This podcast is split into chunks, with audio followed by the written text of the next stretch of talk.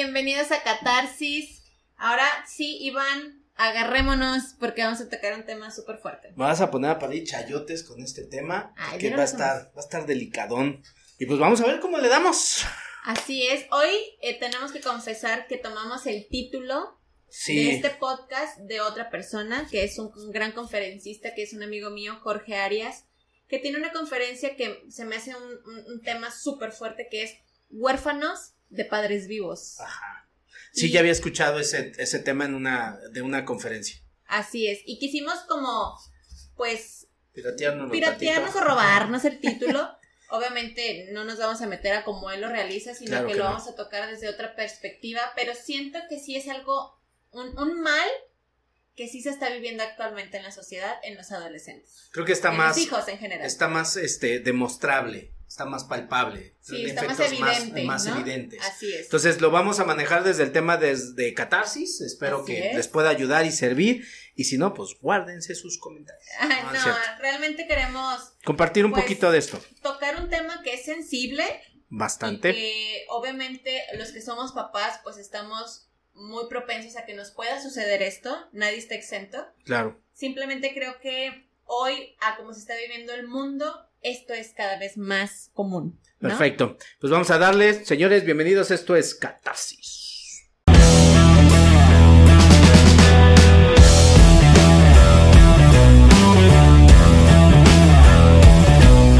Iván, pues digo, este tema creo que. A ver, vamos a prepararnos. Pues digamos. Sensible, ¿no? Sensible, Sensible. porque soy, al final, soy mamá de dos niñas. Una en la preadolescencia o en la adolescencia precoz. Porque, pues entraron ya antes a esta, a esta faceta. Y bueno, creo que a- al final la intención de esto es hacernos un poco conscientes de todos los cambios que se están viviendo, ¿no? Cómo es que también la paternidad ha cambiado mucho Claro. y que eh, digamos en este esfuerzo o en este intento de no cometer los errores que nuestros papás cometieron con nosotros, Nos estamos a, cometiendo otros errores nos catastróficos vamos a un extremo. a un extremo total y que al final tiene un impacto súper fuerte en los hijos, ¿no? Sí, es un tema un poco complejo. Primera porque no hay un debe- no hay un cómo debería de ser. Sí, claro, no hay un una manual. exacto, tenemos una intención de cómo quisiéramos que fuera, pero hay demasiada ignorancia y todo es a partir de ensayo y error, o sea que en realidad no hay, no hay como una técnica. Y además que cada hijo tiene su propia versión, su propia forma de interpretar las cosas. Y hemos Claro. hablado muchísimo de esa circunstancia. Y creo que eso es parte de lo que complica la función de ser padres, ¿no? que cada hijo tiene su propia comple- complejidad, tiene su propio, su propio, su propia personalidad, su propia forma de ver las cosas, y un padre se tiene que adaptar y tiene que funcionar de acuerdo a esa forma y ese estilo, y tiene que ayudar a potenciar. Pero a veces la impotencia, el enojo, el coraje, la ignorancia, la frustración nos lleva a hacerlos todos uno. Uno te porta mal, ah, me lo chingo a todos les compra a todos o no le doy a nadie. Entonces unificamos en lugar de individualizar y personalizar. Así Yo es. creo que eso es parte de la situación. Y si ahora le agregas el tema social, la presión social, el tema moral, hasta religioso, hasta educativo y formativo, estamos volviéndonos muy permisivos con los hijos. Ya desde el hecho de que todos pasen y nadie repruebe, Sí. o sea, ya, ya me vuela la cabeza, ya es así, de, no mames, neta. O sea, ¿es en serio que ya vamos a empezar a premiar la estupidez? Perdón si es fuerte, pero dices, ¿cómo ponemos entonces un límite? ¿Cómo podemos hacerles saber que lo que haces está mal? O sea, porque ahora hasta reprobar es, wow, reprobaste, hijo. No mames, pasaste de año. ah, no puedo con eso. Y dices, wow. Entonces, yo creo que sí es un tema muy delicado, pero creo que sí puede tener repercusiones muy profundas y fuertes en los hijos, las ha tenido en nosotros, a pesar de no vivir nuestros papás en esa época. Sin embargo, creo y lo he analizado que hoy los hijos de esta época tienen menos fuerza que los hijos de la época de nuestros padres. Hay menos carácter ahora, los hijos se quiebran más rápido o son más caprichosos, más, más, más, más rápido. creo que con nosotros todavía hasta nos, nos pensábamos hacer ciertas cosas. Les teníamos hasta... Con, con la mirada era sí, de ya, madre, ya, no, se no hago enca- nada, ya, ¿no? se, ya se enojó, ya.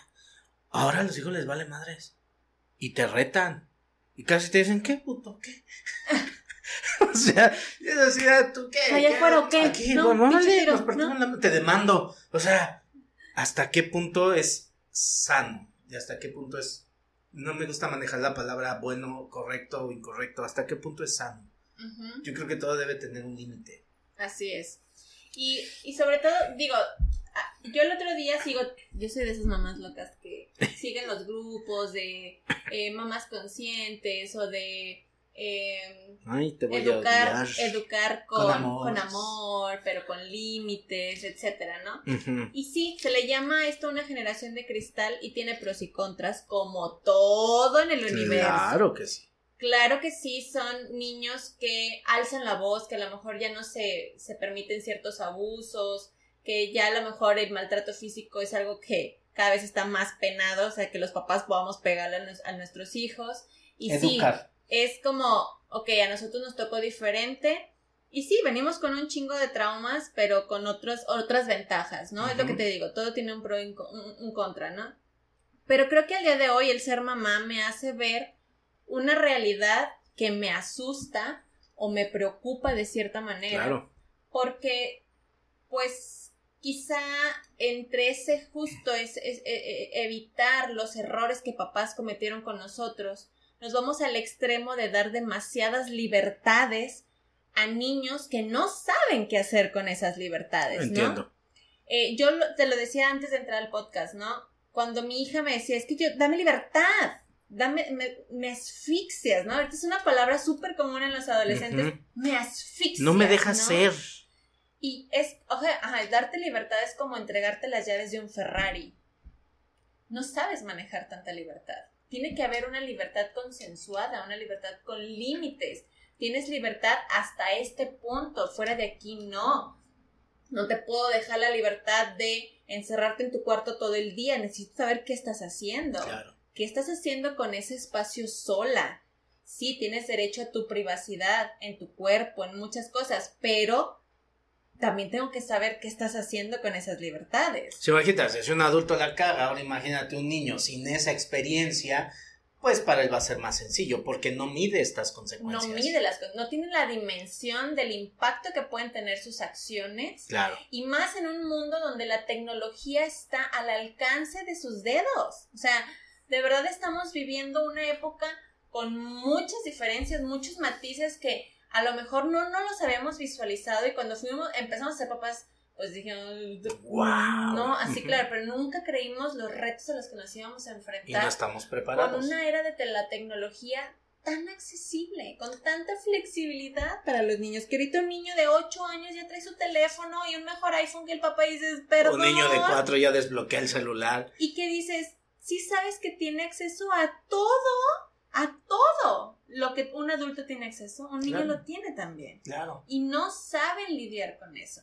Pero es darle libertad a mi hijo. Vamos a partir de una frase que estás comentando desde un punto importante, que creo que es como parte del gran problema que hoy tenemos. Es, no quiero que mis hijos sufran lo que yo sufrí.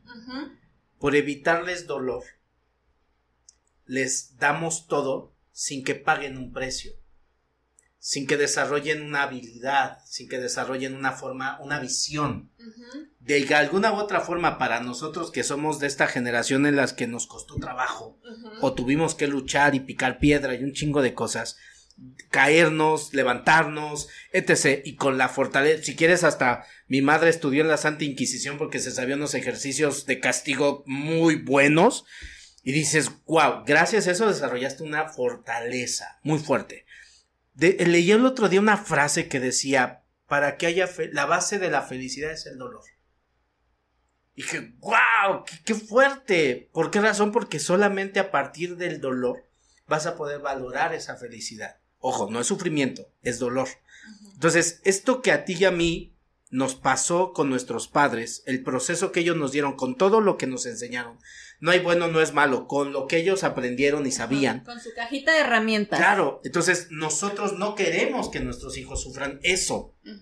Está padre la intención. El problema es que les permito disfrutar de los resultados que yo logré al vencer todo eso, nada más que sin dolor. Y entonces solamente se quedan con el resultado, no con el proceso. Quitaste el proceso. Lo que yo recomiendo a muchos papás es dales el beneficio del resultado, pero no les quites el proceso.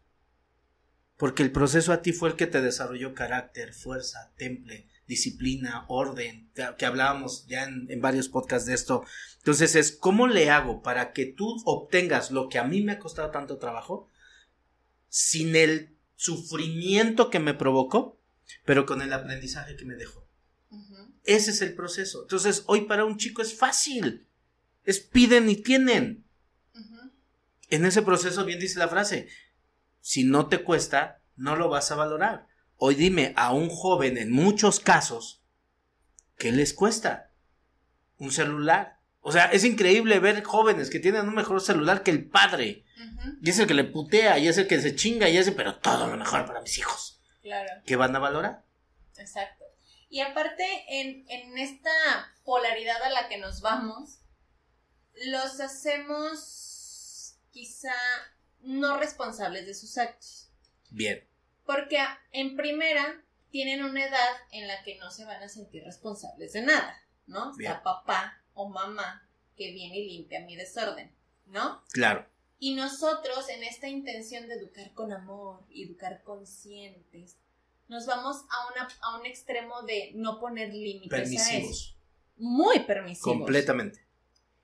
Quizá tengo yo la, la perspectiva porque tengo un adolescente en casa, muy rebelde, que ya no le veo el, el- el, digamos, el, el de por qué es tan rebelde cuando cuidado. yo fui igual o peor. Pero la actitud rebelde es- creo que es parte de la etapa de la adolescencia. Tiene que haber rebeldía. Sin embargo, creo que se está prostituyendo con la palabra rebeldía.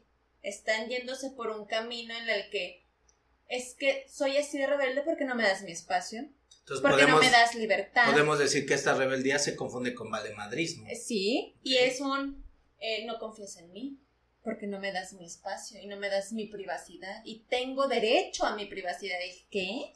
¿En qué momento te la ganaste? Y yo, perdón, o sea, yo sí soy como de, ajá, y como, como ¿por qué te tengo que dar la libertad?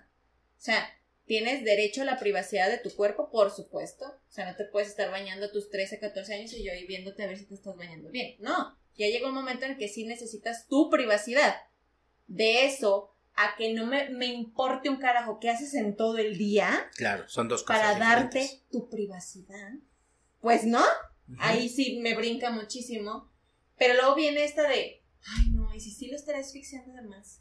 Y si sí estaré pasando la raya de lo que de verdad necesita. Y entonces entra un juicio personal de decir, me vuelvo vale madre y le doy todas las libertades que quiere y toda la privacidad que me está pidiendo porque yo nunca la tuve de mis padres. O me pongo con límites y no te doy derecho a ciertas cosas. O no tienes todavía la edad para tener ciertas cosas, como un teléfono, Claro. que de verdad hoy es muy común ver niños chiquititos con red teléfono, social. redes sociales y no saben manejar ese tipo de responsabilidades para ellos, ¿no? Y que al final se pueden meter en muchos problemas y el papá va a ser el más involucrado por no haber puesto un límite con, con anterioridad, ¿no? Claro. Entonces, yo lo veo y veo el que la tecnología, el teléfono, el iPad es la mejor nani que pueden tener los niños el día de hoy. O sea, no se callan hasta que les das un celular. Y es como, mm, creo que no estamos siendo conscientes de todo el poder que tienen en esos aparatos y toda la cantidad de problemas en los que se pueden meter con esos aparatos. Ok. Al día de hoy, yo lo veo, porque quizá yo soy esa mamá neurótica que está al pendiente de sus hijos, ¿no? Y lo veo con mamás de, hij- de hijos de la edad de mi hija mayor, en el que, ¿y tu hija? Ah, no sé, salió y anda en el teléfono con sus amigos. Ajá, ¿qué amigos? mis, mis preguntas es, ajá, ¿qué amigos? Claro. ¿Conoces a los papás de sus amigos? Y sabes qué están haciendo y para mí sí entra como un, un, un conflicto personal de no podría yo lidiar sin saber qué está haciendo mi hija. Y, no, y eso me hace cuestionarme si soy una mamá controladora. Pero le dices, ajá, y podrían estar tocando temas que no son aptos de su edad y que no sabes cómo lo están manejando. Que me he tocado con temas de, de niñas de 12, 13. Es que me hicieron unos chupetes y dices, ¿perdón? O sea, tienes 12. Tienes 13. ¿Cómo? ¿Por qué sabes? Me queda claro que tienen demasiado acceso a la información, pero ¿por qué estás teniendo chupetes a los 12 años? ¿Qué estás haciendo con tu libertad, entre comillas, de tiempo? ¿Dónde están los papás? Para supervisar eso. Pero a ver, vamos a plantear aquí un detalle que probablemente no te guste. Estamos hablando que esos detalles en estos preadolescentes hasta cierto punto ya son efectos de muchas cosas que hay atrás. Entonces, creo que aquí una pregunta muy importante, el, hijo siempre va a ser un, un efecto. En lo particular, yo te lo he comentado, yo no atiendo adolescentes. ¿Por qué razón? Porque sé que no son un problema. Ya a los 17, 18 ya puedes tomar como cierta conciencia de ciertas situaciones y ya puedes empezar a resolverte. Ahorita tengo varios jóvenes en sesiones y es impresionante el nivel de, de, de acelere que traen y ves en todas las polaridades, ¿no? O sea, ves hasta desde el, más estricto y riguroso y perfeccionista hasta el más vale madrista, ¿no? Y hasta el que compra problemas. Pero aquí antes de, de, ver al hijo, me gustaría que preguntáramos qué onda con los papás. ¿Sí? Y no en este aspecto de qué han hecho con los hijos, no, no desde una parte de acusar, porque dice otro, al padre se le juzga pero no se le educa. Ningún padre está educado a ser padre. No. Nadie. Y somos, dice Luis Hay, somos víctima de víctimas. Así ¿Qué quiere decir esto? Que entonces los daños que tú traes con la mejor de las intenciones, procuras no pasarlos a la siguiente generación. Pero se los vas a pasar. Y van a salir momentos de impotencia, coraje y un chingo de cosas. Desde el momento en el que tú te vuelves padre, desde el momento en el que vas a concebir. Y esto lo hemos hablado en muchos podcasts. Yo creo que muchas veces en el hijo este tipo de conductas, el efecto es gestación. ¿Qué pasó con este hijo? Porque también tenemos la otra polaridad, hijos muy obedientes, que sí los hay. Hijos que sí mamá, sí papá, me lo gano, me esfuerzo, trabajo, ta, ta, ta. Para que un hijo sea como es, hay que ver cómo es el padre. Cómo está primero la relación con los papás. ¿Por qué razón? Porque el hijo siempre va a ser un efecto hasta que el hijo no pueda tomar conciencia, lo hemos estado hablando de estos mis errores. Mi trabajo, papá, es enseñarle a ver esas consecuencias de sus errores, que no te puede gustar desde mi postura, ¿cómo te lo voy a enseñar? Pero tampoco hay una forma correcta o amorosa de poder educar a un hijo, porque mientras más amoroso, más permisivo. Creo que es ahí donde nos confundimos. Nos perdemos. Exacto. Entonces, amar no significa, ay, está bien, hijo porque te amo, algún día vas a entender mi sufrimiento como madre. Te va a valer madres.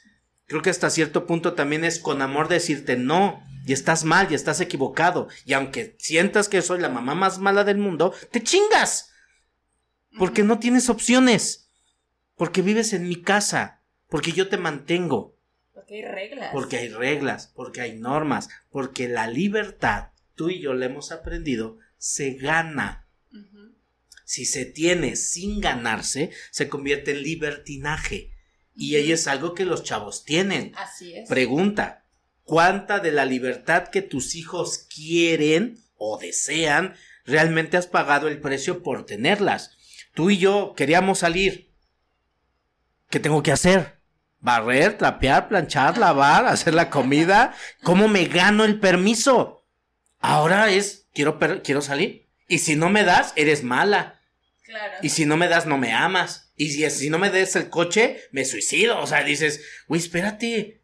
¿Sí me explico? Entonces, ¿cómo podemos el papá entender que el hijo nunca va a ser un, un problema, va a ser un efecto? Y si yo, papá, te educo a ti desde mi frustración, impotencia, carencias y necesidades, en ti se van a seguir proyectando como conductas. Te voy a dejar con una frase para que la meditemos porque me estás viendo medio feo. No, ¿cuál? Dice, tu hijo hará contigo lo que tú no pudiste hacer con tus padres. Por eso cada hijo tiene una conducta diferente. Observa de este hijo qué es lo que te hace a ti que tú querías hacerle a tus papás. ¿Sí? Eh, luego entraremos en ese contexto. Para lo que voy es, con los hijos, es como un maestro pone un ejemplo que me, me fascinaba. Si un equipo de fútbol, el equipo pierde, es culpa del director. Si el equipo gana, es culpa, es gracias a los, exacto. Todos los errores de los hijos son errores de los padres. Todos los aciertos de los hijos son aciertos de ellos por sus decisiones. Entonces, es aquí es primero es qué necesito cambiar en mi papá para hacerme presente. Porque estamos hablando de la ausencia de los padres presentes. Claro. Entonces, ¿cómo puedo yo hacerme presente en este momento de tu vida sin que tú sientas que mi presencia está siendo invasiva? Es que es una línea muy delgada. Claro. O sea, de verdad, muy delgada. Súper delgadísima. Porque cualquier cosa que haces, él lo ve como invasivo y tú dices, puta madre, claro, puedo dar más. Claro. Puedo ser más invasiva, ¿estás de acuerdo? Y no me has visto, Exacto. pero él ya se siente asfixiado, ya se siente invadido, él ya se siente completamente acorralado. ¿Pero por qué? Por el contexto opuesto que tiene. Que en un momento no me ves y al otro momento me ves. Entonces este verme es así como... Ah, ah chica. así como... Eh, ¿Por qué me ves? Eh, ¿qué, qué? Ah, chica, ahora sí te importo. Sí me explico, entonces es, no entendemos esta circunstancia que nos llevó a pero al final de cuentas es, me importas. A lo mejor antes no lo veía porque tenía un chingo de cosas que resolver. Hoy más consciente ya puedo verte. Claro. Pero ya estoy lidiando con las consecuencias de cuando no te vi. Completamente, coincido en eso. Bien, gracias. Pero ¿qué pasa con los papás que no han hecho un proceso de conciencia? Vayan a terapia. Ya sé, pero a lo que voy es, no hemos visto los efectos de esta generación de papás sin de papás permisivos, de papás que no ponen límites. Frágiles. O sea, no, no hemos visto las consecuencias de esto. Creo que en un par de años las vamos a empezar a ver. Niños a lo mejor con una eh, fragilidad emocional, no quiero decir niños débiles porque no, no, no lo quiero manejar así, sino cualquier cosita los va a derrumbar porque no se creó ese carácter, como dices. Y ojo, no estoy diciendo que hay que madrearlos y golpearlos para generarles carácter, no. No. Simplemente creo que al día de hoy los papás no estamos sabiendo cómo poner límites asertivos desde nuestra postura de papás. Claro. Y nos da miedo decirles no rotundo y absoluto porque el niño se siente completamente eh, asfixiado e invadido y con poca confianza de sus padres para realizar X acción porque ya le dijiste que no, ¿no? Por ejemplo, mi hija de tres es de, ¿por qué no puede ir a la plaza sola? Perdón, no vas a ir porque tienes 13. Y a lo mejor es para ella, yo soy una mamá loca, neurótica, que pobre mensa que no me puede dar esa confianza de ir a la plaza a mis 13 adultos años claro. sola. No, yo no soy hay empatía, no hay comprensión. Yo soy esa mamá que dice un no rotundo al rato viene un sentimiento de culpa de decir, chale, le estaré cagando porque a sus amiguitas sí las dejan. Ok, a las, en dos horas paso por ustedes. Yo no podría hacer eso, por ejemplo.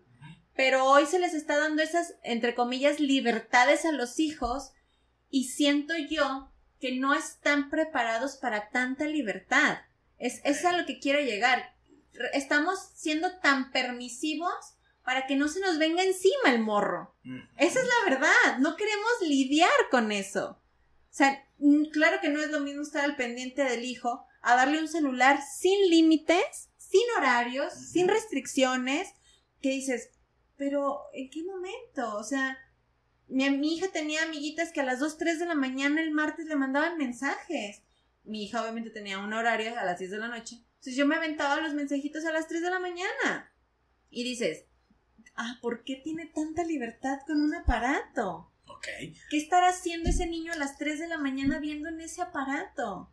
¿Sabes? A eso voy. Es, con tal de no lidiar contigo, haz lo que quieras, pero no me estés chingando se parecería desde eso. ¿Sabías que esta onda de, de, educar con amor, ya, ya lo quedó grabado, este, eh, esta, esta tendencia de, de, lo nuevo que se está haciendo con los hijos, que de hecho ya está la ley antichambla, algo así, si no mal recuerdo, empezó en Europa.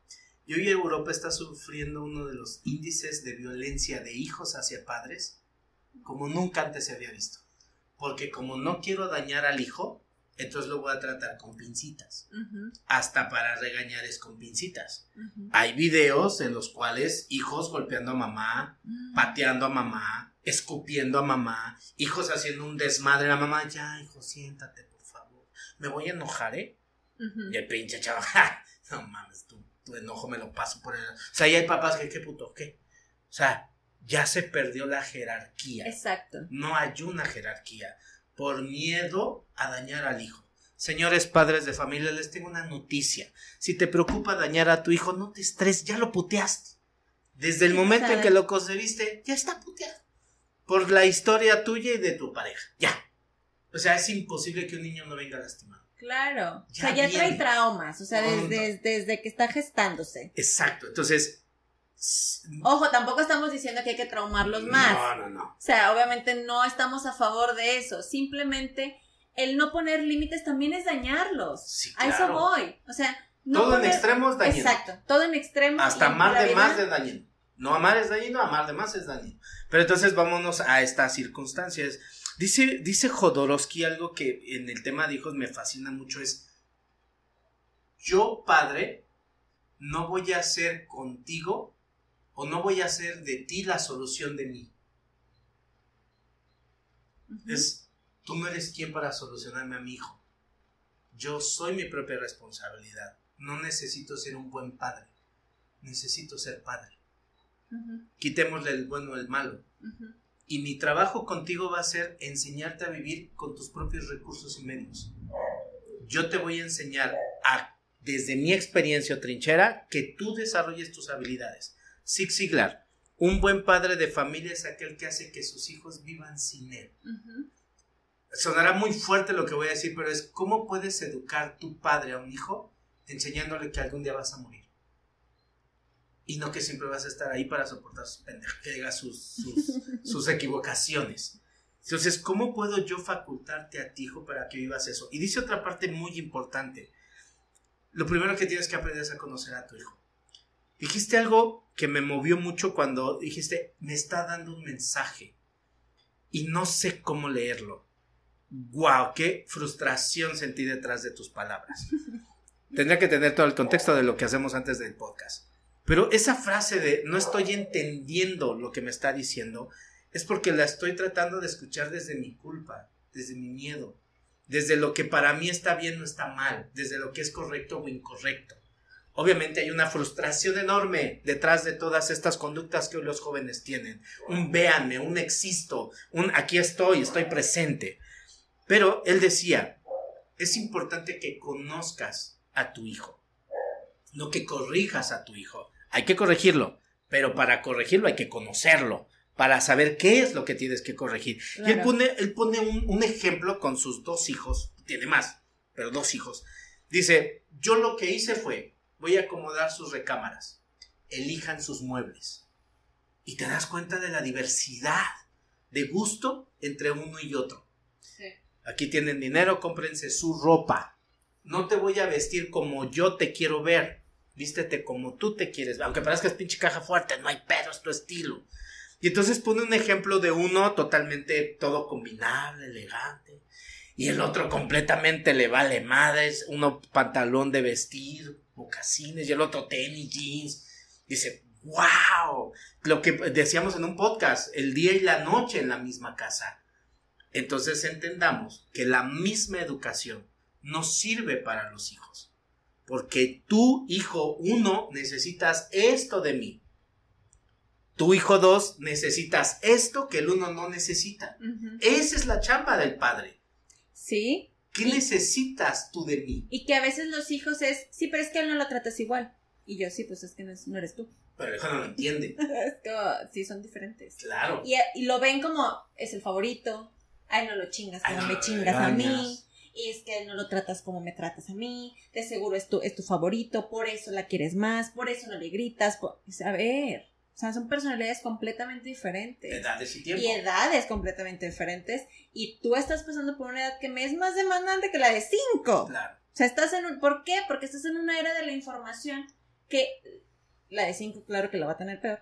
Pero que yo no tuve y que no sé cómo lidiar con eso. Estoy aprendiendo a cómo poner límites de manera lo más asertivamente posible ante una era en la que estás a un clic de toda la información, de una red social en la que según tú controlas lo que publicas cuando no es verdad Claro. y que no tienes idea del impacto que va a causar eso en ti. Pero tú lo ves con tus amigas, esa libertad que tienen y anhelas eso, cuando yo lo que veo es un abandono por completo de sus padres. O sea, yo lo estoy viendo como mamá. Y digo, qué fuerte para esos niños en donde no hay un control, donde no hay un límite, donde no hay una regla, y es esa libertad, entre comillas, anhelante por los adolescentes que yo digo, qué falta de presencia de los padres. Ojo, sin juzgar. Sí, claro. Simplemente digo, wow, Las al extremo el que hemos llegado para no querer lastimar a nuestros hijos. Hay un, no sé si has visto ahorita con esta aplicación de TikTok, hay un, me, me encantó, es un TikTok de, vean cómo se le habla a un niño. Entonces, está el chiquillo y, mi amor, por favor, levantes. Y el pinche chamaco no hace nada. Oye, mi amor, por favor, te pido que levantes eso. Y el pinche no se mueve. y entonces la, la que está haciendo el TikTok dice, ya ven, así es como se educa ahora. Así es como hacen caso los hijos. Si no levantas eso, te voy a aventar una piedra en la cabeza. ¡ah! y lo levanta y dice, aquí está mi piedra. Y entonces, en, en- en- en- terapia es, por ser amoroso, me vuelvo permisivo. Voy a poner un ejemplo bien sencillo. Oye, este, eh, Jaime, levanta eso, por favor, hijo. Ya pasaste dos veces encima de ahí, no lo levantas. Ah, ya voy. Ay, yo bien amoroso. Dices, "Güey, ¿por qué no pedo? Que fluya la energía en esta casa. no lo levanta, media hora y no lo levanta. Y dices, oye, mi amor, pues este, te pedí, por favor, cooperamos, somos un equipo en esta casa. Levanta eso, por favor. Ah, ya voy. Tercera, te pedí, por favor, que levantaras eso. Ya, por favor, ah, ya. Y no lo levanta. Chingada madre que le va. Ya voy, ya voy, ya voy. ¿Por qué entonces primero no amenazas y luego amas? Si primero amas y de todos modos te terminas puteando, entonces ahora cambia la estrategia. ¿Por qué razón? Porque así es como estamos educando. Ya sé que cuando se emputa es cuando tengo que hacerlo. Porque entonces te emputas. Primero te ahorras tres llamadas de atención. Gracias, mi amor, te amo. se va a sacar de onda. ¿Por qué razón? Porque no nos damos cuenta, padres de familia, que entonces ahora son los hijos los que terminan educando a los padres.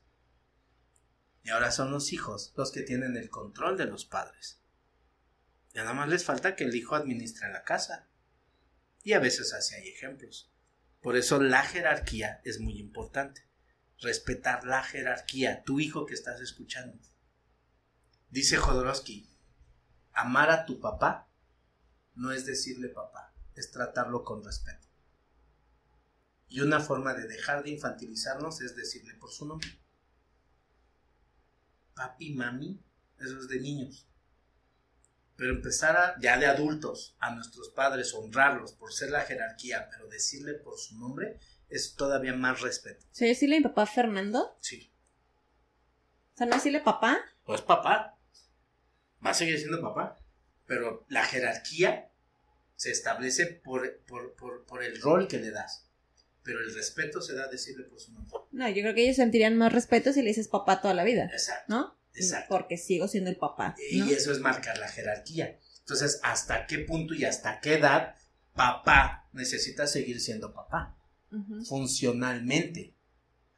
¿Me explico? Entonces, ¿por qué las- nunca va a perder la jerarquía? Eso que quede claro. Pero ahorita se está perdiendo la jerarquía. Sí. Porque estamos hablando de que son huérfanos de padres vivos. Así es. Porque antes era un huérfano al que el que perdía a los padres.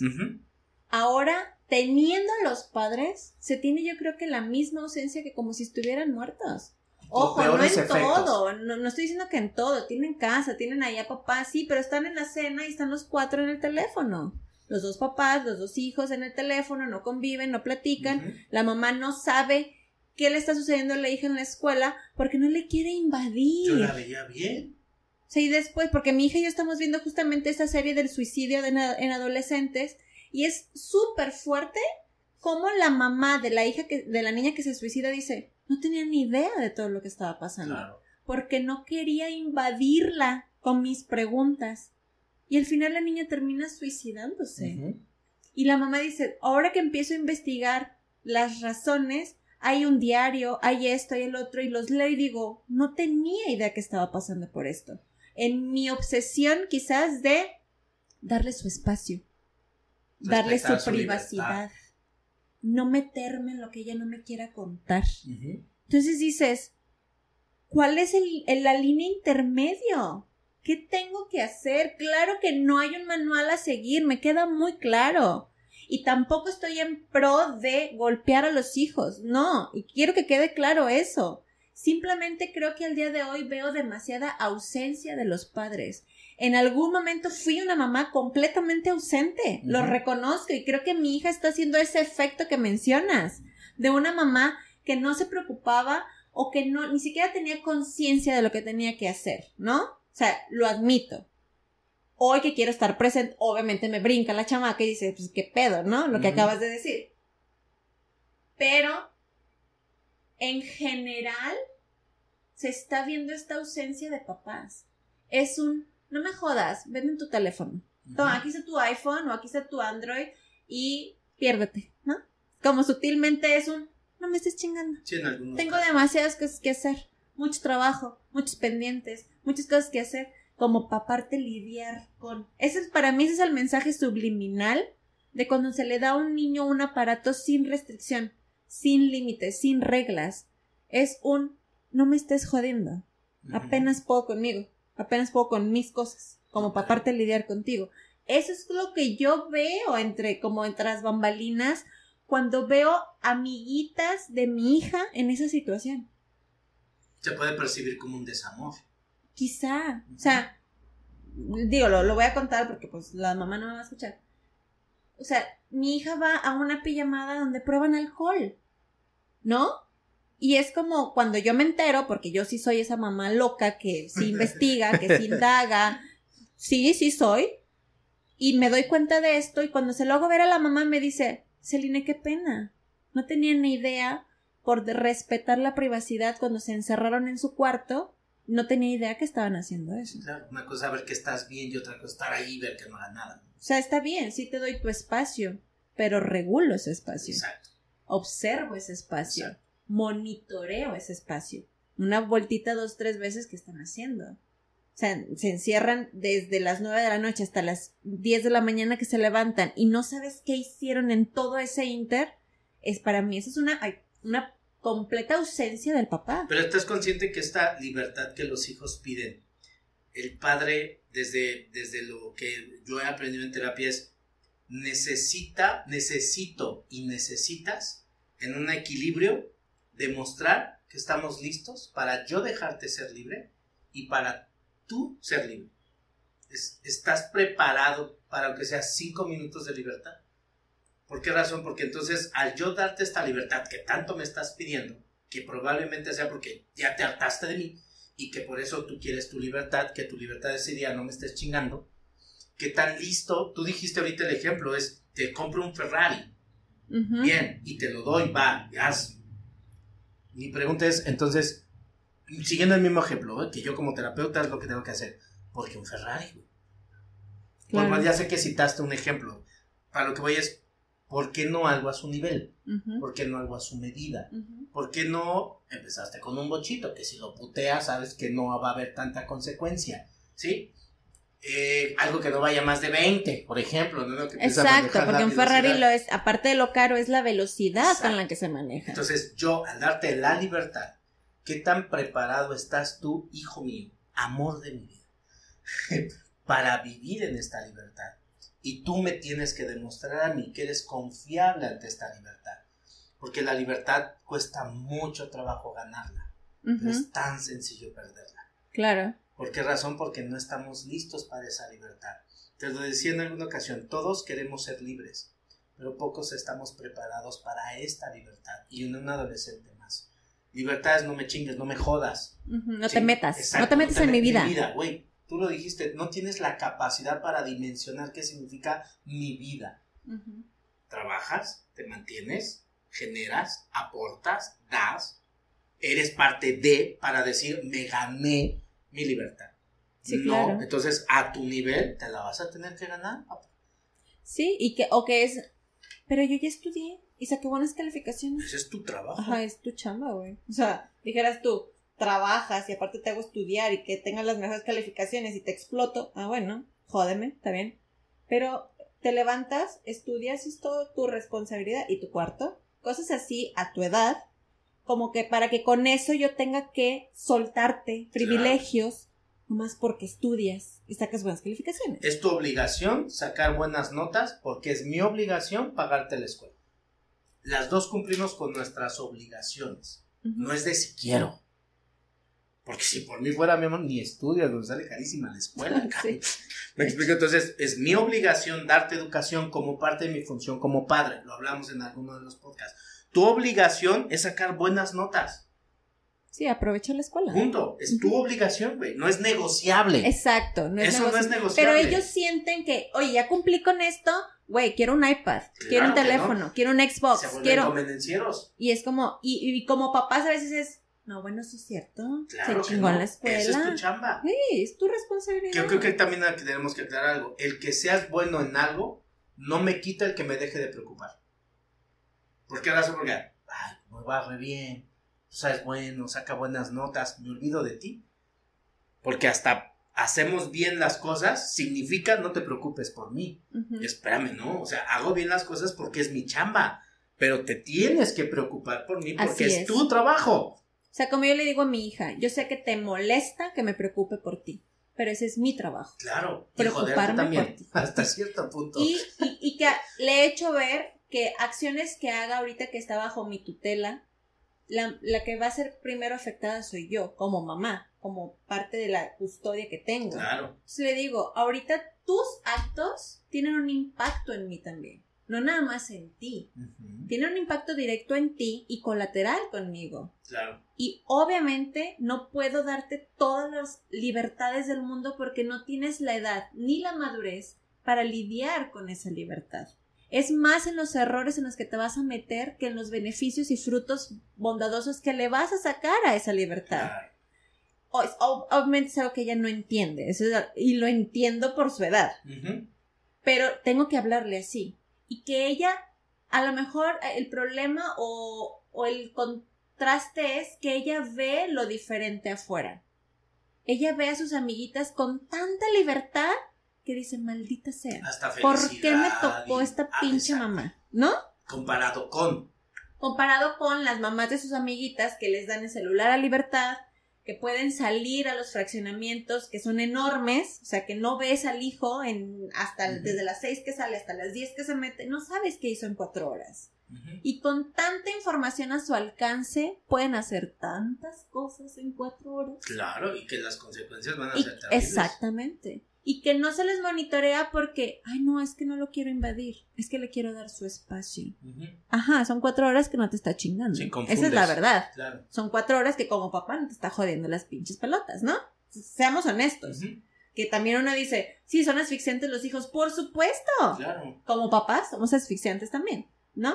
Entonces, claro que son cuatro horas que dices, chingón. Sí, tiene que haber una compensación. ¿no? está aquí jodiendo. Claro. Ajá, pero no sabes qué está haciendo no sabes qué información está recibiendo. Y no le preguntas porque si él no me cuenta, yo no le voy a sacar las palabras a, fuerza. Claro.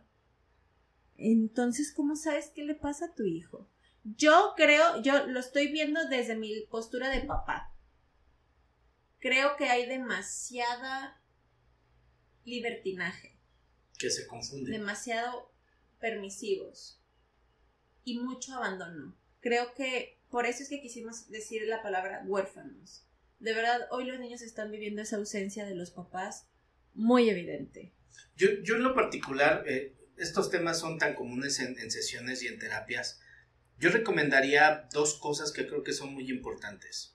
Yo creo, yo, yo, yo, que la función de un padre no es labrar el camino para el hijo. Es simplemente me vuelvo un espectador de ti porque al final de cuentas serán tus decisiones. Y estas decisiones que tú estás tomando van a forjarte un camino a donde te lleve. Parte de tu misión en esta vida o de ser una persona individual. Mi trabajo será, a partir de mi experiencia, decirte, hey hijo, consecuencia, hey, hey, la vas a cagar, te caes, te levanto.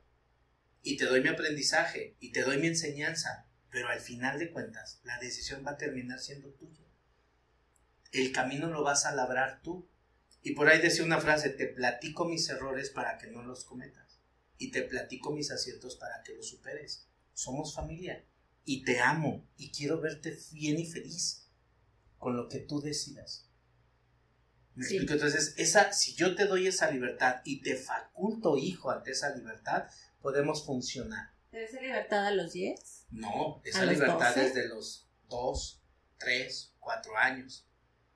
A estas edades ya es una consecuencia. Eso en realidad no es un problema, eso es una consecuencia. O sea, hay que darles libertad desde chiquitos desde que a su edad. Que sí, de acuerdo a su nivel, de acuerdo a sus consecuencias. Los papás deciden todas esas edades. ¿Hasta qué te vas a poner? ¿Cómo te lo vas a poner? El que tiene frío es la mamá y llévate tres suéteres. ¿Me explicó? El que cambie, el que lidies con tus consecuencias de hijo. He visto cuántas madres el niño no carga con juguetes y todo el rollo. Ay, para que juegue. Entonces él decidió llevárselos, que los cargue. ¿Por qué los vas a cargar? Ay, es que está chiquito. Sí, pero él se llevó 25 mil juguetes y tú los estás cargando. Parte de enseñarle que tiene que haber una consecuencia de ciertas decisiones, aunque tengas tres años, mi amor. Entonces, ah, entonces si me lo llevo, yo lo cargo. Sí, mi vida. Ah, entonces lo mejor lo dejo. ah, bien, pero te voy enseñando y educando. Recuerda el tema de heridas. ¿En qué momento se tienen que enseñar valores, principios? ¿En qué momento se tiene que dejar ser? Dejar ser a un hijo es entre que nace y el primer año y medio. A los 18. Cuando lo dejas ser esas edades y ya métanse el tema de heridas. Entonces, yo creo que esa es la primera parte enseñarte, hijo, que tus decisiones son para ti. Y dos, para poder ser presente en tu vida, yo necesito sanar la culpa que tengo contigo. Yo, porque muy probablemente mi ausencia se deba a mi incapacidad de poder lidiar contigo. O mi culpa, o mi miedo, o cualquier situación consciente o inconsciente que yo tenga hacia ti.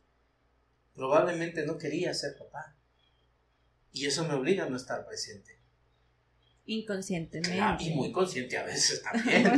Entonces, pero es, perdóname por mi culpa, porque a través de mi culpa es como te he buscado amar, te he buscado proteger, te he buscado querer. Por eso a veces el amor presente se convierte en una ausencia física o emocional, pero no es porque no te ame, es porque no sé amarte porque me traigo una culpa tan profunda, un miedo tan profundo, un rechazo tan profundo, que si yo te amo con eso, por eso nos va como nos va. Yo siempre recomiendo, yo primero sano cualquier tema que tenga contigo. Yo, porque a través de mí va a ser mi trato hacia ti. Y si yo, papá, te trato a ti, hijo, sin mi culpa, puedo estar presente en tu vida. Y puedo ser funcional en tu vida, porque ya no tengo miedo a hacerte daño. ¿Por qué razón? Porque la culpa que me obligaba a lastimarte hoy ya no existe. Entonces ahora te puedo lastimar, no, te puedo amar sin lastimar. Y que el tratarte fuerte, enérgico, duro de repente, no es con la intención de lastimarte. O de joder. Pues. Exacto, exacto. Entonces yo siempre les digo a los papás, trabájate en ti. Tu culpa, que no sea la forma en la que ames a tu hijo. Y que amar a tu hijo no sane tu culpa. ¿Por qué razón? Porque esa chamba es tuya. Si no lo querías, trabájalo. Si lo querías abortar, trabájalo. Si no lo deseabas, trabájalo. Si ha sido un peso para ti, trabájalo. Lo que tenga o lo que represente ese hijo, porque con eso lo vas a amar. Aguas con esos resultados inconscientes que proyectamos. Sin duda. ya, lo Es una etapa reflexiva.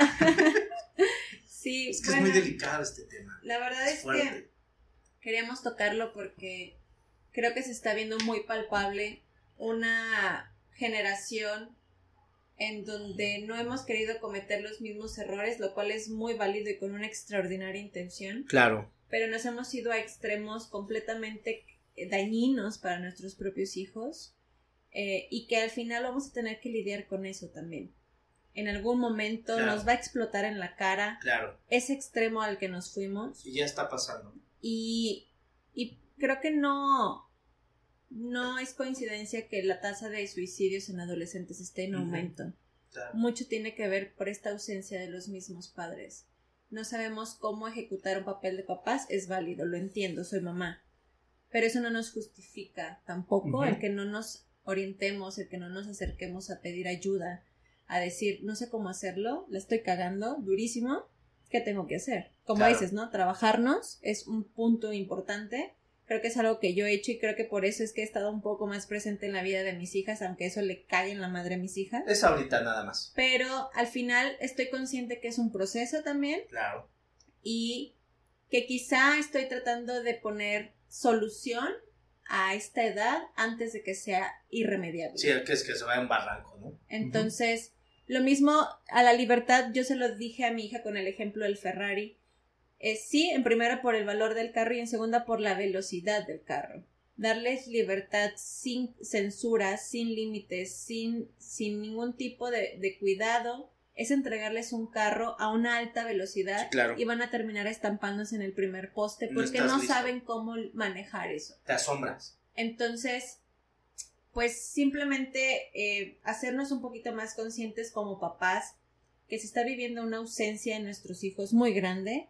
Para ellos ahorita es qué chingón, mi papá no me está jodiendo la vida, Claro. pero inconscientemente se están, se están grabando muchísimas carencias y muchísimas ausencias y muchísima falta de amor hacia ellos. Y, y yo creo que el- el- el- queremos el bien para nuestros hijos porque los amamos. Y porque nos amamos. Pero si tenemos claro desde un concepto sano que es el amor, el amor es dejar ser, no dejar hacer. No confundamos. Y mi trabajo para ti, papá, esto me encanta la frase, una palabra que es educar. Que dice educar significa sacar de dentro hacia la luz lo mejor del ser. Tu trabajo como padre es educar a tu hijo. Es sacar dentro de él su verdadera fuerza y su verdadero poder. Y que él haga de sí mismo lo que más le haga feliz y lo que más se le antoje. Basado en principios, ética, valores, moral, etc. Entonces, yo, papá, renuncio a que tu hijo me soluciones. Que tus miedos sean los míos. Que tu proceso sea el que yo te indico. Que tu felicidad esté centrada en lo que yo quiero. Te doy esa libertad de poder elegir con responsabilidad, bajo mi tutela y con amor. Y Así podemos es. funcionar. Así es. Y que haya límites. Sí. Que entendamos Límites que amar sin límites no es necesariamente amor. Claro. Entonces, a veces decir no también es amarlos. Porque estamos evitando que se vayan al barranco a una edad tan corta y tan prematura. ¿Me permitirías decir algo antes de terminar con esto que estás diciendo? Es, te digo que no y sé que te vas a molestar porque te estoy negando esto que en este momento es capricho, voluntad, lo que sea. Pero yo, papá, puedo estar enojado contigo, molesto contigo. Pero dos reglas. Jamás te dejo de hablar y jamás te dejo de amar. Eso creo que es súper clave. Porque me enojo contigo y te retiro el habla. Y me molesto. Y, te dejo hasta de amar y que lo percibes. Para hacerte sentir mal o para generarte una culpa. No es, si estoy molesta, estoy imputada, estoy enojada, lo que sea. Pero te amo y me importas. Y eso es clave. Y no te dejo de hablar y no te dejo de amar. Estoy molesta, la regla se cumple, es un castigo, hay consecuencias, se tiene que hacer. Pero te amo y eres parte de mi vida. Así es. Bien, pues hay mucha chamba. La verdad es que creo que como papás pues siempre tenemos mucho trabajo que hacer. Es una responsabilidad enorme tener hijos. Y, eh, y eh, no es algo en lo que tengamos referentes sanos de cómo llevar relaciones con los hijos. Así es. Pero eso no nos justifica, hay que aprender, hay que buscarle y hay Así que es. sanarnos, ¿no? Sanen su tema con ustedes mismos siendo papás. Que creo que de ahí viene parte del meollo de los hijos. Hoy están pasando cosas muy graves. Estas balaceras, estas matanzas, estos niños que le pierden sentido a la vida. Y estas son el principio de muchas cosas que podemos ver en un futuro.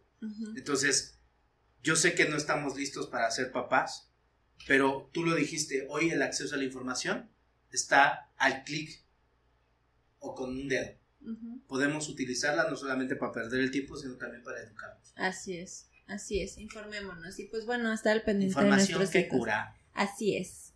Pues muchísimas gracias, Un Iván. tema conmovedor. Sí, este, espero que hayan servido nuestras experiencias y opiniones. Compártanos cuál es el reto más difícil que tiene usted al ser padre y educar a sus hijos. Así es. Los míos son muchos diarios. Sí, yo tengo muchos putativos. Demasiados. Pero, Vale, bueno, pues cuídense muchísimas mucho. gracias, Iván. Un abrazo, Abrazo. mal. Ya saben, compartan, déjenos sus likes, por favorcito. Cualquier duda o pregunta, ahí estamos. Nos vemos hasta la próxima. Chao. Bye.